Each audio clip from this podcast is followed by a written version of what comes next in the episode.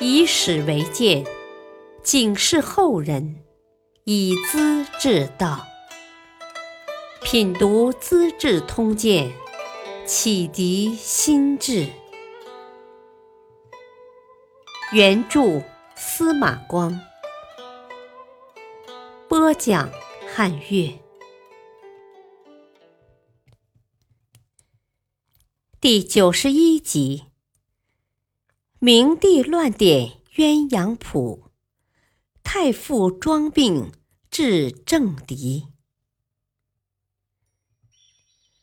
魏文帝曹丕四十岁时死了。太子曹睿继位，就是明帝。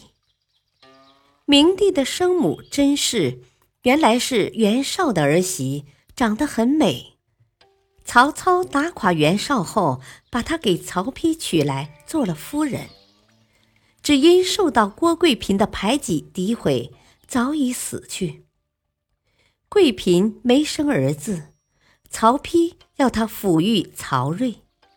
母子相处颇好，这孩子从小便养成仁者的心肠。有一次，父子俩上山打猎，文帝射死一只带着幼崽的母鹿，回头叫儿子射幼崽。儿子不情愿，眼泪直流。父亲把母鹿射死了，儿子哪再忍心又射小鹿呢？文帝心里一震，丢下弓箭，捧着儿子的头说：“啊，真是我的好儿子啊！”明帝当政后，本想继承祖父和父亲的遗志，完成统一中国的事业。可是东吴有孙权，西蜀有诸葛亮，都是强劲的对头，他又怎能得手呢？明帝常到法庭旁听，怕审判官出漏子。他说：“监狱和法庭是国家的生命，要特别留心。”他把游玩圣地平望观改名为听讼观，又叫人把七百多万字的法律简化，丢掉那些终生读不懂的繁琐条文。这也算是他做的两件好事吧。不过他怪事也干的不少。以前贵族官吏犯了罪，家属妇女要送到官府做奴婢，有的改嫁别人。明帝下令，嫁了人的追回来，归还原来的丈夫。但是原来的丈夫要用一位年貌相当的女奴来调换。那些特别美丽的，送入后宫做嫔妃，想换也不行。于是事情变得复杂了。丈夫想接妻子团圆，得出高价买女奴，送去女奴，有时换回来的却不是自己的妻子。甚至是长得很丑的陌生人，不少家庭还是被拆散了。比起后人常说的乔太守乱点鸳鸯谱，搞得更乱，真是啼笑皆非，怨声载道。明帝不信佛，不求仙，不吃长生药，却硬要把汉武帝造的铜人。程禄盘和大钟从长安拆迁到洛阳来，拆取铜盘时，响声传出一百多里。铜人太重，几千人也拉不动，只得丢在灞城了事。可他又老是牵挂着这件事，下令把洛阳的铜收聚起来，铸成两个大铜人，取名翁仲，放在司马门外。一边一个，又造一条黄龙，有四丈高；一头凤凰高三丈，放在内殿。新建一座花园，下令文武百官都来挑土，到处搜寻奇花异草和珍禽怪兽。虽然大臣们不断提意见阻拦，明帝却根本不听。明帝在三十四岁时得了重病，把司马懿从前线召回，拉着他的手，含泪嘱咐：“我早就要死的，硬撑着，是等你回来见上一面，也就放心了。”他把两个儿子叫到床边，指着齐王曹芳，告诉司马懿：“你看清楚。”这就是太子，不要搞错啊！又要太子抱着他的脖子表示亲热。司马懿亲了亲孩子，点点头。啊，陛下放心吧，老臣都记住了。明帝这才闭上了眼睛。八岁的曹芳当了皇帝，大将军曹爽。和太傅司马懿共同辅佐。这曹爽只爱吃喝玩乐。十年后的春天，司马懿借机杀死曹爽，从此真正掌握了朝中的大权。说到诛杀曹爽，倒是很有意思的。曹爽没有什么能耐，只会奢侈享受。家里的饮食、衣服和车马用具，都跟皇帝一样。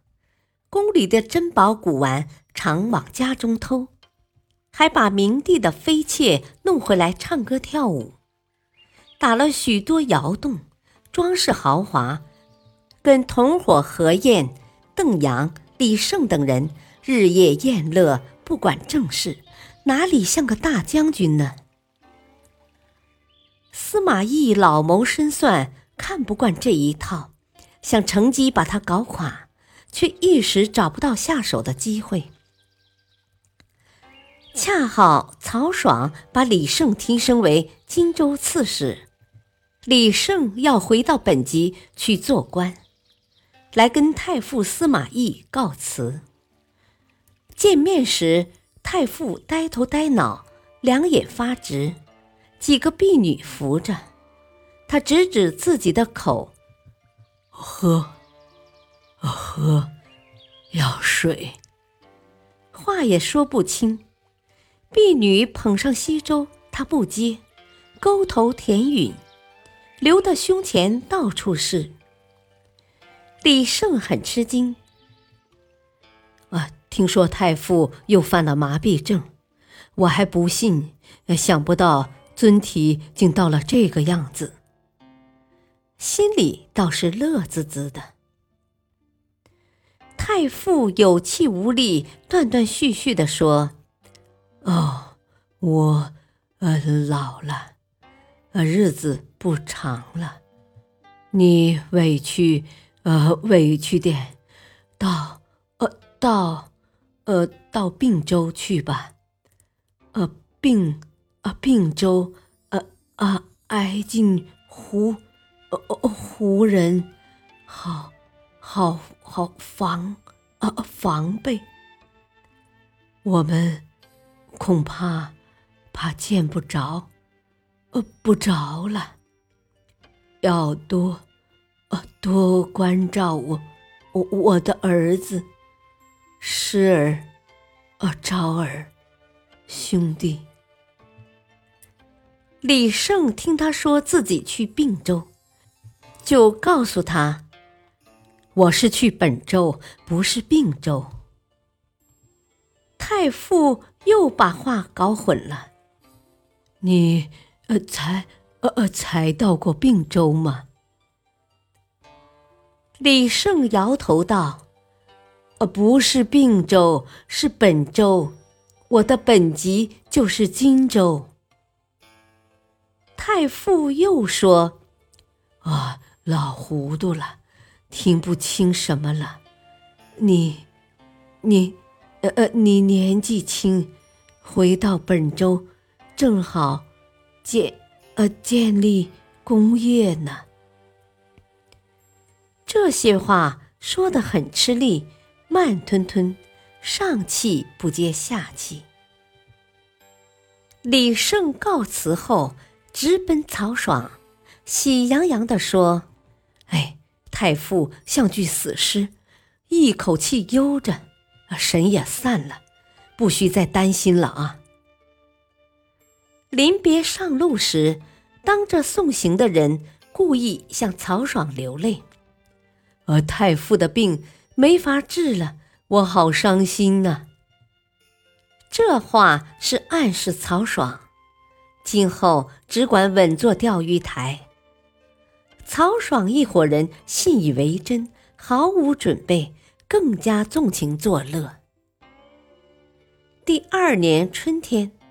曹爽等人跟着皇帝去拜谒明帝陵墓，司马懿假借皇太后的诏令，关闭城门，占领武器库，接收大将军府的军队，上书揭露他的罪行，同时派人告诉他，只要认罪，可以免职回家。曹爽本来无能，面对现状，一筹莫展。叹道：“唉，投降算了，当个土财主大概行吧。”他请求免去大将军职位，和兄弟们一起回家，以为可以安享天伦之乐的。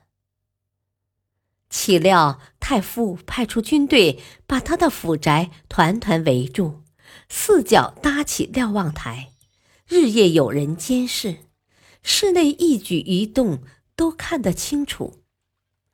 曹爽夹着弹弓到后园打鸟，台上马上就喊：“撤职大将军到东南方向去了。”后园就在东南方，这简直跟坐牢狱一般。过了些天，太傅命人检举曹爽一伙阴谋造反。加上大逆不道的罪名，一起处死，连三族也诛灭了。感谢收听，下期播讲夏侯玄是真名士，路人皆知司马欣。敬请收听，再会。